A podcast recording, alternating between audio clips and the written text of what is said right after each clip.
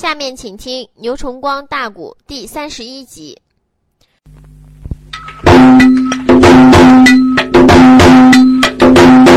帐篷内里来了个矮呀，本姓曾，轻轻内地呀，抽出了自己刀杠锋，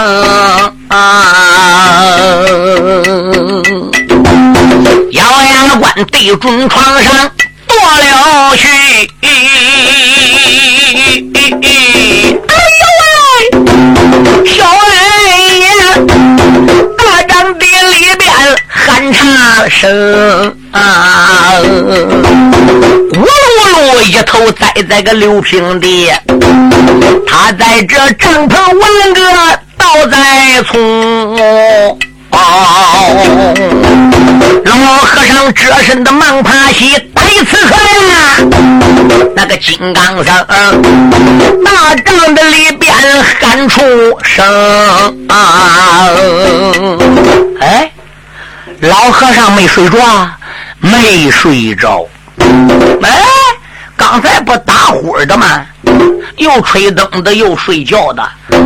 那怎么说他没睡着？他知道有刺客。老和尚会算吗？不会算。不会算怎么能知道有刺客？他看见了。书友们，这个老和尚在大帐里边虽然酒喝的不少，这个老秃驴是个海量。你别看他是个出家人，他是满口的喝酒，大口的吃肉。这个家伙早已经开斋破戒，贪恋红尘。什么荤不荤、素不素的，他不在乎这个事实际这个老家伙并没喝多。他如果要不是装喝醉酒，那些众将们还在缠着他。大师傅，我敬你三盅；大师，我敬你两盅。这回还能喝一夜的？哎，我还不如装喝醉酒，大家就不陪我了。大家一回去休息，我也都睡觉了。俺明天还得打仗哎。我如果不装醉酒，要迎面大家，这众人等是为我接风的，这是好意啊，这不得罪人吗？他才故意装说醉酒啊，说话呢舌根都发硬，其实是装给大家看的。小兵们一挑灯笼伺候他一回帐篷，矮爷跟后蹑手蹑脚来了。这个老秃驴眼观六路，耳听八方，耳目灵神。他已经发觉背后有动静了，知道有刺客。他虽然知道有刺客，暗地有人盯梢，是什么人盯梢的，他不知道。对他又没直接转脸看，他光凭自己的直觉，光凭自己的两个耳朵，对，所以他不知是谁个来的。到了帐篷，他把手下人打发走了，所以呢，他把灯啊就给吹阴了。他搁床上边是假装睡着的，谁知没多会儿就有人蹑手蹑脚打外边就进来了。他在床上边就已经做好了准备了，哎呀个刀还没下来，他砰砰都是一脚。不过曾杰也很厉害，他这个脚对曾杰这个部位踢的，书友们。一脚应该能把曾杰给踢死的，百分之百能踢死。为什么？帐篷里灯一给吹硬了，老和尚歪个床上边个，他是回脸朝外的。他发现有刺客，注意这事他不留神吗？他不能转脸朝里哦，是不是？他转脸朝外睡，转脸朝外边睡，搁床上，这外边的人往里来，黑咕隆咚看不到里边怎么回事可老和尚朝外看，他可能看到人。他一看这个人个不高，高带足，青罗布，蹑手蹑脚，一抽刀，那个家伙嘞，这是不是白天那个老矮子吗？老和尚子都给气歪了，他差一点要给喊出来，想怎么喊的？矮鬼哪里走？他想那样喊。再转念一想，别忙，矮子部下功夫比较好，我要一喊他，走下都窜了。等我手下人还没到，他都跑远了。钻山里，我又怎么追呢？罢了。等他到我床前，哎，他光过来杀我了，没注意我已经看他了。我对他的心口啊，我走上都是一脚，我个脚咽子飞，反正心里不中。他歪个床上，矮的个子又矮，这个脚微微朝上一抬，都能踢到心口窝。俺爷这个刀往上边举，唰的床上边剁，就听床上边有风声刮来，矮爷变着不好，脚尖一连的身形就想往上拔。他这个身形幸亏往上拔，和尚这一脚砰一下都踢矮子肚子上边去了，没卷到心口窝。这个脚要卷玄机穴去，那都坑了。所以这一脚踢肚子上边也踢的不行，俺也都哎呀一声惨叫，倒栽葱。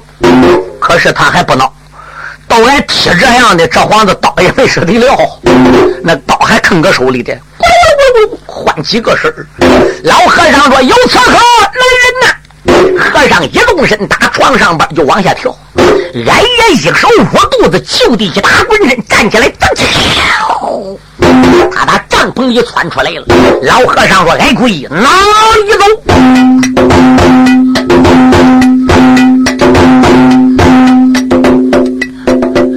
老人呢？他一拧身势出了帐篷，金刚僧随后的追赶没放松。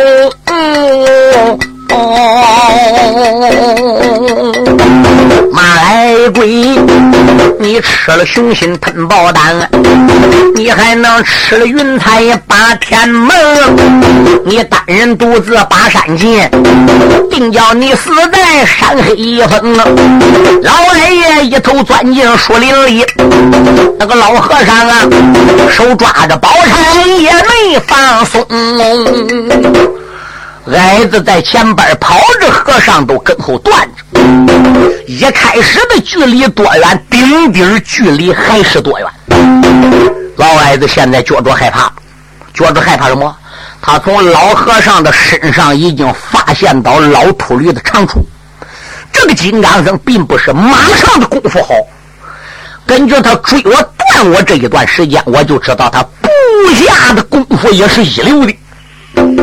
那就更怨不得萧赛红和穆桂英在山里被困有这一个老家伙就足以挡住两家元帅架下的重压。曾杰，我得奔命跑啊！他拐弯抹角，拐弯抹角，一个劲的跑。老和尚跟他后边就拐弯抹角，拐弯抹角，一个劲的跟后转，死死啃住他也不放手。一边走一边骂着：“我把你给他挨跪下来的！你再跑哪，我也得给你断上！”呃，正往前边断着，前边闪出来个山涧，哎一合身，打山涧上窜过去。老和尚到山涧跟前一打瞪，心中暗想：我乖乖，这个地方怎么那么厉害？悬崖峭壁，能不能过去？嗯，能过去也得过，不能过也得过，不能让矮子跑了。列位听听，老和尚一动身，他也蹦过去。就在这山涧跟前，那么一打蹬，他有点害怕，一慢一点个，哎呀，把他摔掉了。等把老和尚摔掉了，打山里跑出来了。列位，东方的太阳已经露出来，天亮了。俺也发现前边的山下闪出来一片庄村呐。俺也觉着饿了，心中暗想：也罢，我先来到庄村上边找一口吃的。一夜没吃东西，哎，攀爬，你想我不饿不累吗？他还不如都来到庄子跟前。庄子前边小了，正好有一家开酒楼的。天刚刚才亮，吃饭人又不太多，人家把饭呐、菜呀、早点呐，人都准备好了。这一家开酒楼的在庄外边，正好靠大路口，怎么样？还是个两层楼嘞。哎呦，爷要吃早饭吗？嗯，我上二层楼吃。好，爷请。小二把老矮爷让到二层楼上边，问他怎么吃。老矮子就说了：“就我一个人，早晨天一亮，我呢也不打算喝酒啊。你呀，给我准备两个凉菜，两个热菜啊，把干饭给我弄两碗来，汤给我弄两碗来。哟，开膛扯他望我心中暗想：两热两凉四个菜，两碗干饭还得两碗汤。你别说啊，这个人可能是眼大肚皮小。不管怎样，反正他吃过，给俺钱。老矮子这个时候怎么样？就把饭菜给要到脸前了，心中暗想：曾杰啊，曾杰，昨夜里边幸亏是我呀，骂过我曾杰，可以说零二八准，也挨老和尚给弄死了。他再看楼上边其他的呢，也还有吃饭人，心中暗想：也罢。庞世安，别想了，今夜没杀到，明夜再去；明夜杀不到，他妈后夜我再去。先吃饱喝足，俺再说。楼上边客人多不多？贫僧我要上楼吃饭。哎呦，嘿嘿，原来是僧爷，僧爷大师法。楼上边还有空闲桌子是吧？请，老矮爷一听楼外边说话人正是金刚僧，吓得个老矮子曾爷扑哧一头还不如钻桌底去，这个桌围子又往下边拉，手捂肚子，心中暗想：坏，回坑了。九楼内上来了个矮爷。叫曾杰，哎，谁料想又跟来出家老妖孽啊！他就你在一张的桌前来坐下呀，小儿不知听真切，你给我取来两壶酒，如在外再炒四个青皮的碟，店小二大约一声的好好好，咱一声我的出家爷爷，你稍等片刻，马上就把你给办来了。四个菜办来，酒也取来了。老和尚这时候抓壶在手，嘟嘟叫斟上一杯酒，端起这一杯酒，拉家刚要喝，嘴里边都开始骂了：“矮鬼啊！”曾杰心话，我趴个他妈桌底下还能给他看到没？要不然怎么又开始骂我了？我把你给他矮鬼呀！你可把出家祖师爷气坏了哟！今夜里就算跑了你，我断定你明夜还要来，后天夜里还要来。只要你早早晚晚落到祖师爷的手中，我非把你个的矮鬼！给你置于死地！老和尚说到这里，才把这一杯酒啊给他吃下去。老和尚他在这楼上引流铃，耳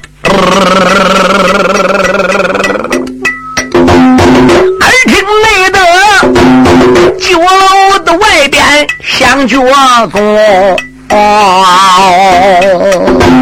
书友们，你爱想听书的随手看，酒楼内外走进来要饭小花童，这花郎年龄也有二十岁，大小不过东八东，头上边戴的开花帽，腰里勒着稻草绳啊，手里那边黄瓷的瓦罐往上走，哦哦哦还能闻见臭烘烘啊！楼下边上来个要饭的，手里拎着黄瓷瓦罐，里边金光，那还有多会儿要的稀饭没喝了，就能闻到臭烘烘的味儿了。心中暗想：这些吃饭人都想了，哎，这家里边店小二、贪官怎么要这个熊小要饭的？往这个楼上边跑什么的？店小二走到跟前，个忙拦住，站住！喊一声：“我的花郎兄，咱楼上吃饭得给饭账啊！你不如到对门要饭，把鸡冲。”哎，我说花郎兄啊，要要饭，你到对门去要啊！我们这是正理正当的酒楼，是做生意卖饭的啊！吃孬的给孬的钱，吃好的给好的钱。要饭说笑话，我不知道你家开酒楼的，这楼上边还有那么多吃饭人，有吃早点，有喝酒的，啊，还有桌子上摆好几个菜，没有人吃的。他就看到曾健的桌子上边了，啊，那我就不知道吃饭得给饭钱，住店给店钱吗？那，那你的意思说就搁我酒楼吃饭？对呀。那，那你有没有钱？笑话，我吃过饭要没有钱给你，你能让我走吗？啊，店小二说：“那既然如此的话，说爷，你说怎么吃吧？就我自己，又没有多少人，给我来八个凉的，八个热的。”十年沉香酒，给我抱一坛子来都行。阿妈妹，店小二心中暗想：这孩子周正是他妈来吃白嘴来下套的。你一个穷人，你能吃八盘马？嗯，如在外还得抱一坛酒。呃，我说花郎兄啊，你就别来跟俺瞎操瞎搅了。你看这天一亮，俺还没见钱，你你怎么跟俺瞎捣？谁跟你瞎捣了？那那你要这些，你能吃了？吃不了，我照给你钱。看一眼，照给你钱。搁锅里翻翻是端上来，照给你钱。那你怕啥？那那你到底有没有钱？你看，花郎伸手打腰里摸出来一块银子，足有二两重，看见没？有没有银子？哎呦，实在对不起，实在对不起，花郎兄，我有眼不识泰山，呸！狗眼看人低，快滚！抓紧给我抬个板来。这小二还要饭花郎熊了一大套，对，忙天慌地给他拌菜拌酒去了。时间不大，这个酒也拌来了，菜也端来了。这个花郎往桌子跟前一坐，他鼻子里开始哼了。嘿，你别说，啊，还有秃驴也来喝酒嘞。他嘴里一边说着话，他转脸朝金刚僧看一眼。金刚僧正好也望见他了，他说：“这酒楼里还有秃驴来喝酒了。”金刚僧也听见了。金刚僧心中暗想：也罢了，一来他是小孩二来是穷要饭的。你想我金刚僧是多大的人物，什么样角色？我能跟人家要饭的小孩子一般见识吗？我要向人家说长道短，人有理，怎么的？人没指名。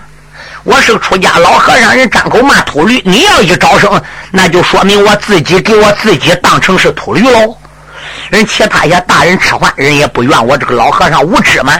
哎呀，罢了罢了，这个小要饭自打从楼下来，要菜、用饭、说话、吃酒、骂和尚，等等等等，都被老矮爷曾杰看见了。曾杰看这个要饭花郎二十来岁，长得个大头细脖梗，个子有五尺来高，俩眼跟绿豆似的，那个耳朵怎么样？乱招风。心中暗想：曾杰自叫曾杰，我乖乖，这个小要饭长得怎么长跟我一模一样？就活脱脱就跟是我揍出来似的。无论是那个个子、那个鼻子、那个眼儿、那个眉毛、那个脸儿说话那个声音，特别是举止动静，就是跟我一模子刻出来的。哎，我乖乖，这还能是我儿吗？哎呦，自己又一想了，我他奶五十多岁，我也没有过个儿，弄一个小女人吧，还给我撂他奶没有影了。你说我哪来个儿吧？我要有那么样个儿，别看那么样丑，我也高兴。我也自在，心中暗想：罢了，别想好事了，我得想我自己的事了。呃，我看老和尚把那个酒啊喝差不多了。嗯，这个老家伙马上就准备吃饭，我还不如顺着这一张桌子爬到那一张桌底下，从那一张桌子往那一张桌底下拱，最后我能拱到老和尚个桌底下。我把他两个脚脖子往桌底下一拽，他来个仰不叉，我噗呲都是一刀。我把老和尚我不都给干倒了吗？这个老矮子由于趴个桌子底下有桌位子给着，他看旁人好看，人看他都没注意。他这桌上虽然摆几个菜的饭搁上没有人吃，老和尚也想不到他那曾杰跑到这了。所以这个矮子曾杰搁桌子底下爬呀爬呀，拐弯抹角的嘞，没多会儿还不如就爬到老和尚这一张桌子底板去了。他一抻双手，把老和尚两个脚脖子，他还不如给他抓住了。刘邦也带劲说：“脱离金刚僧，你给我睡倒了！”老恩你一看，双手力量增，拽住了出家的老和尚啊！喊一声秃驴歪倒吧！我叫内你一命的死在酒楼中，老和尚双足的上边一带劲儿，啪扔。老哎呀被踢出一张海挂铃啊！两张的桌子都翻倒啊，老和尚站起身形，笑出了声啊！老矮子捉住老和尚的脚脖子一拽，说：“你给我摔倒！”老和尚又没喝多久，他的脑子反应有多快，就知道不好，脚脖子让人拽着。他身形虽然被拽歪倒，两只脚往回一带，猛然往外一蹬，一使劲，俺也被他这两脚给踹的打桌底下，扔翻了两张桌子，自己给摔补几下子。刚才站起来想走，老和尚嚓把月牙铲拽过来。我把你个胆大的宋样哪里走？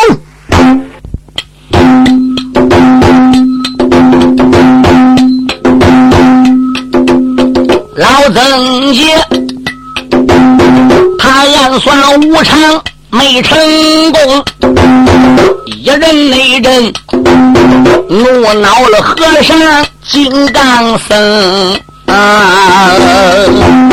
骂一那声，胆大的矮鬼哪里走？我叫你你月牙的产下命送终。老来爷一看他走不了啊，忙忙内得又把个自己顶到领，就准备。在酒楼上边来拼命啊！吃饭的人等下楼棚，吃饭的老少把楼下围多内的，只剩下了要饭小花童哦，小花郎，听和尚他把宋江来骂啊啊！哎。脑海内里一阵阵的翻波腾啊，这矮子模样他和我一个样啊啊，个头跟我一般同。哦，说话的声音也一样哦。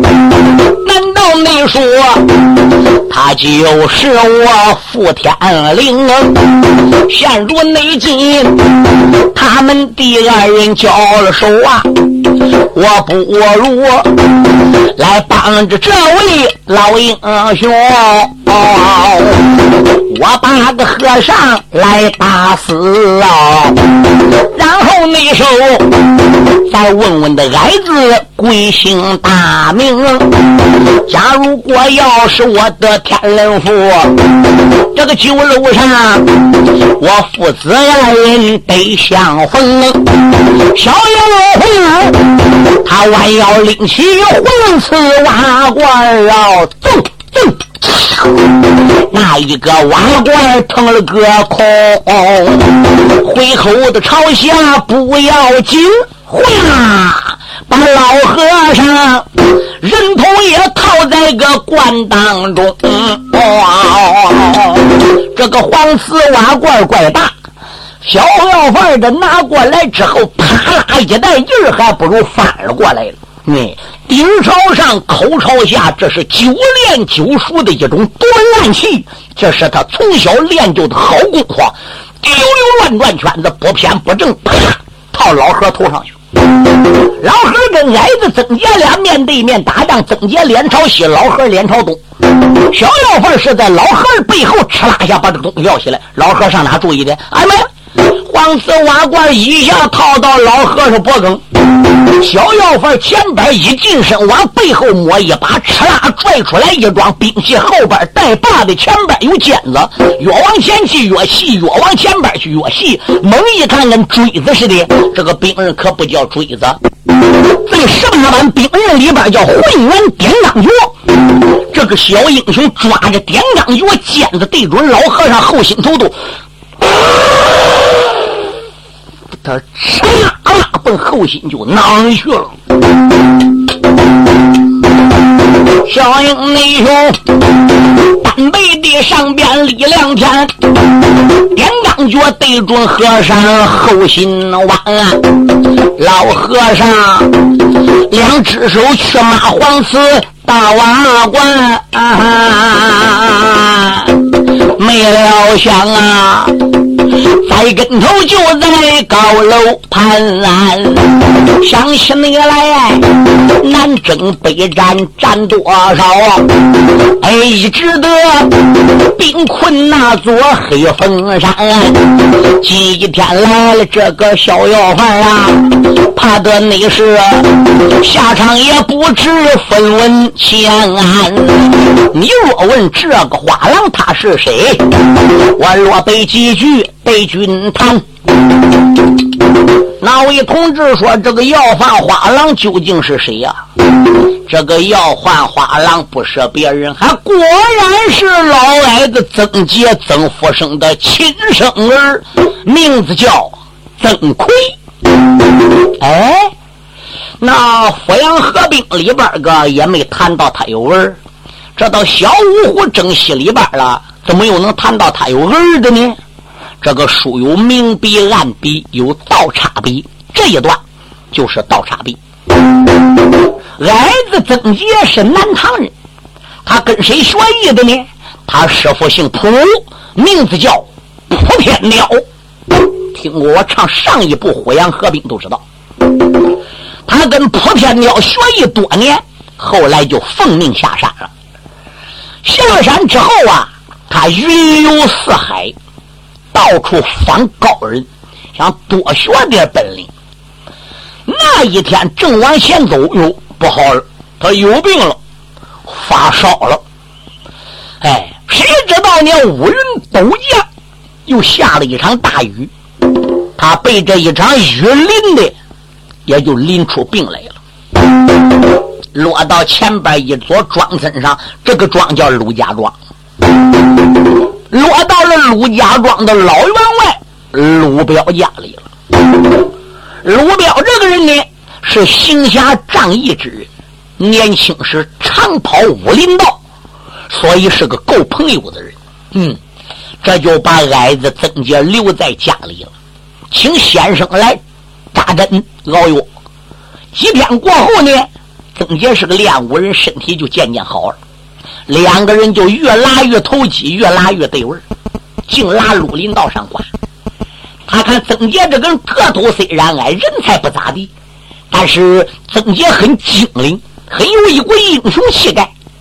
他一高兴，把自己唯一的闺女陆小姐就嫁给了曾杰了。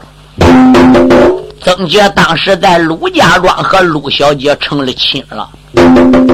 过有一个多月。曾杰啊，还不如来见老岳父。说岳父大人呐，我还得走，我不能搁家里待。孩子，你要上哪去呢？呃，我还得出去访高人。这人生在世，不管干哪一行，一无止境，早晚有学到底儿的呢。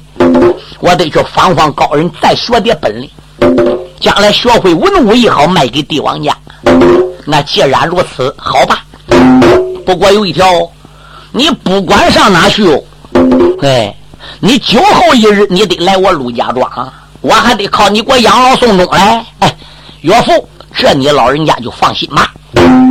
结果呢，矮子就走了，在外边行侠仗义，杀的是赃官污吏，宰的是奸贼恶霸，保的是忠良良将，敬的是孝子贤孙。那一天路过南唐的磨盘山，山上有人下山来端路的，这个寨主就败在了矮子曾杰手了。大家才把曾杰请到了磨盘山上边，占山为王，落草为寇。哎，后来他妹妹曾凤英啊，奉师之命下山，也到了磨盘山，就找到了曾杰儿。他们姊妹俩就在磨盘山上落草儿。后来曾杰对曾凤英说：“妹妹啊，我得把你嫂子给接上山。”嗯，俺还有嫂子？对呀。我当初怎么有病的？怎么落到岳父家的？跟你嫂结婚有一个多月了，结果呢，我打家里都走了。这出来了好几年了，我也没回去了。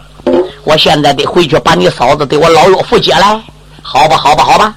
曾凤英收山，挨着曾杰就朝陆家庄来。阿妈嘞，一到陆家庄，再一看看，哪还有陆家庄？山下来的都是残墙旧壁。再一打听才知道啊，就在他离开陆家庄没有两个月的时候，陆家庄被一场洪水给吞没了，人淹死不少，也没打听到老岳父下落，也不知道自己老婆是生是死，陆家庄人整个都逃荒了，都走了。嗯，可怜哀岳曾杰就。大哭一场，后来就回奔磨盘山。也与曾凤英跟他哥商量呢，俺哥你还得找个老婆，你给我找个嫂子，你得为俺曾家还得留后，今后我走娘家好娘家人。曾杰就说了：“我受老岳父的大恩大德，他膝下无儿，就你嫂子一个人，把我招个家里做养老女婿的。我出来这几年方朋方友都没捞到回去。”我再给你娶嫂子，我能对起他们？算了，你哥我终身不娶了。后来他又经常到陆家寨，到那都哭，哭过都走，去过好几次。对，其实老员外也没死，陆小姐也没死，他走过有两个月了，怎么样？庄子上发洪水了，爷儿俩人就走了。对，人还带些家农员工，套着骡车，把家里金银财宝人都带上。到哪里了？他到达了刘家岭，就安下家了。后来呢？十月胎满，小孩本生。敢说这结婚都一个月，怎能巧就怀孕了？哎喂，那还有结婚十天八天怀孕的了，还有结婚搁一起就住一次，那就怀孕着嘞。大家听过我那五言春秋的？齐宣王田横进三次房，钟无艳还就给齐王生三个儿子，三个太子嘞。你不能抬着杠。好，十月太满生下来生男孩，爷儿俩一商量，就给儿子起名叫曾奎。哎，人哪打听曾杰的下落也没打听到，怎么的？他跑他来南唐磨盘山去占山去了，他还能找到南唐啊？嗯，那会南唐跟大宋他是属于两下。南唐是南唐，大宋是大宋，距离虽然不远，它是属于两个国。老员外没有法跟闺女俩就联合带着这个曾奎，从小就教他念书，教他练武。老员外把自己平生的本事一点没留的，都交给外孙子了。对，把自己这一手暗器黄瓷瓦罐套人头这一招，也交给了曾熙曾奎了。曾奎从小都学这个东西，这个东西是十拿九稳，百发百中。哎，会套到你脖梗不中。大哥，你打仗不知道这个从黄瓷瓦罐套你头上边去，你说你怎么跟人打仗呢？敢说那要遇到吊脚的人，两膀一带，就用拳头子把黄瓷瓦罐砸碎了，这不都管吗？嗨，你还得能砸碎嘞。这黄瓷瓦罐是他妈妈钢铁做成的，外边是用黄漆给漆的，猛一看跟黄瓷似的，实际是他那钢铁的。你说你怎么打吧？嗯，曾奎今年都长到二十岁了。哎，老员外最近几年呐，就听到有个曾杰的风声，怎么的？自打霍阳两家合并，兵下南唐回朝之后，怎么样？听说曾杰不曾杰投奔了杨家将。所以他今天把外孙子都喊来，孩子啊，你不如出去找你爹去吧。你上汴梁找，哎，听说汴梁城杨家杨里边有个曾杰，你要找到之后，哎，你就说呢，你外老有病了，病入膏肓了，回来早还能见我一眼，回来晚都见不着了。你爹一急就跟你来压，对。可是他的母亲陆氏呢，又交代孩子，你要打扮成公子的身份，你编着腰包钱出去找你爹，防止遇到短路的不麻烦吗？你不如就打扮成要饭花郎，钱装个身上，你想吃啥吃啥，想喝啥喝啥啊！你走路上边也省着麻烦。小爷曾奎说是，他那个兵器混元点钢脚，就是他的外老爷给他准备的，带着黄丝瓦罐这段暗器，他还不如就离开了那一座的刘家营，找到了汴梁。一到汴梁一打听，说杨家将里果然有那么一个人，他还有个胞姊妹叫曾凤英，是少林公杨文广的第二房夫人。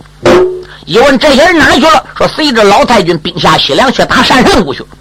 俺爷这又打中国的汴梁一直也追到西凉，尤其他年龄小，找不清方向，路线一问错了，恰巧没到宋营，就到这个庄子前了。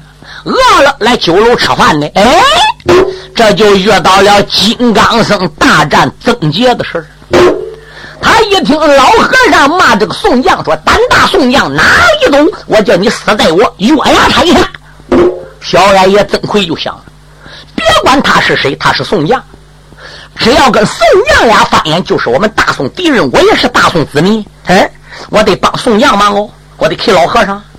他再一看那边那个老矮子个头模样等等都跟他差不多，哎，心里想当不了我都是他养的，我都是他下的，你怎么他跟我母子一样啊？不管怎么样，我把老和尚囊倒再说。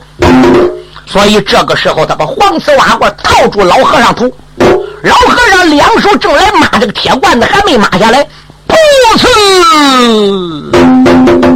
这个脚打后心头都扎进来了，咣叮咚，死尸一头栽倒。小妖婆上前把黄丝瓦罐打头上抹了下来了。亏不内劲，要饭的话了，来帮忙啊！这是内后打死了这个。老和尚，老曾杰上前一步的忙开口喊一声：“要饭小画廊啊，你的贵姓和宝辉耶？我带着你送营里吃粮。”把兵打啊！就凭你黄四瓦罐做暗器，能把那山山反贼消灭光？小矮爷大约一声的倒罢了啊，喊了声：“老矮子不知听端详，你跟我先说说你的。”名和姓啊啊啊！你可在磨盘的高山当过寨王啊？啊！你还有同胞的妹妹曾凤英，你可能把一切情况说周详？老曾家一听懵一愣啊，这孩子为什么把我的家事朝外讲？也只内得高楼上报出真名何事？行啊啊啊！小曾奎，双膝扎跪地平阳啊啊！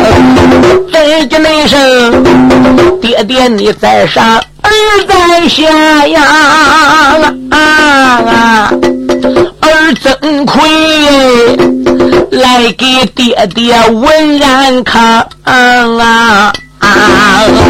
老曾杰听罢懵了，忙忙的拉起小花郎，为什么把我爹爹喊呐？我问你，来到了高楼为啥帮我的忙？小矮爷他通了名来了个姓，又把个自家的经历说了奇详啊！爹爹呀，十十年没到刘家岭啊，何大大想坏生生我的娘，何大大想坏了外族人一个，您老人呐，跟谁娇儿快回庄啊？啊老曾爷听罢了娇儿说一遍呐。泪洒洒，才把个英雄抱在胸膛啊！我当着你是哪一个呀？果然是曾家后代的香啊！小乖乖，暂时你别回家转闹。弟弟，那我上哪去呢？你跟随我，送营里去帮杨家的忙啊！啊！小曾奎答我的一声，好好好！爷儿俩算过了店长，立楼房，高楼上搬着一个死和尚，这俩孩子撒卖了脚中走得忙啊！爷儿俩不奔个送营地，话有的千帆丢一旁。爷儿那俩送营里走马去报号，黑风啊岭才闹得龙王搬家别烦他。那个大王国困住了英雄杨怀玉，到何时玉面虎回奔大营房？孟九环宋营里走马来报号，狄南佛他出事就在古西凉啊。打败了宋营狼虎将哎，五台没上来，有人英雄杨五郎啊啊！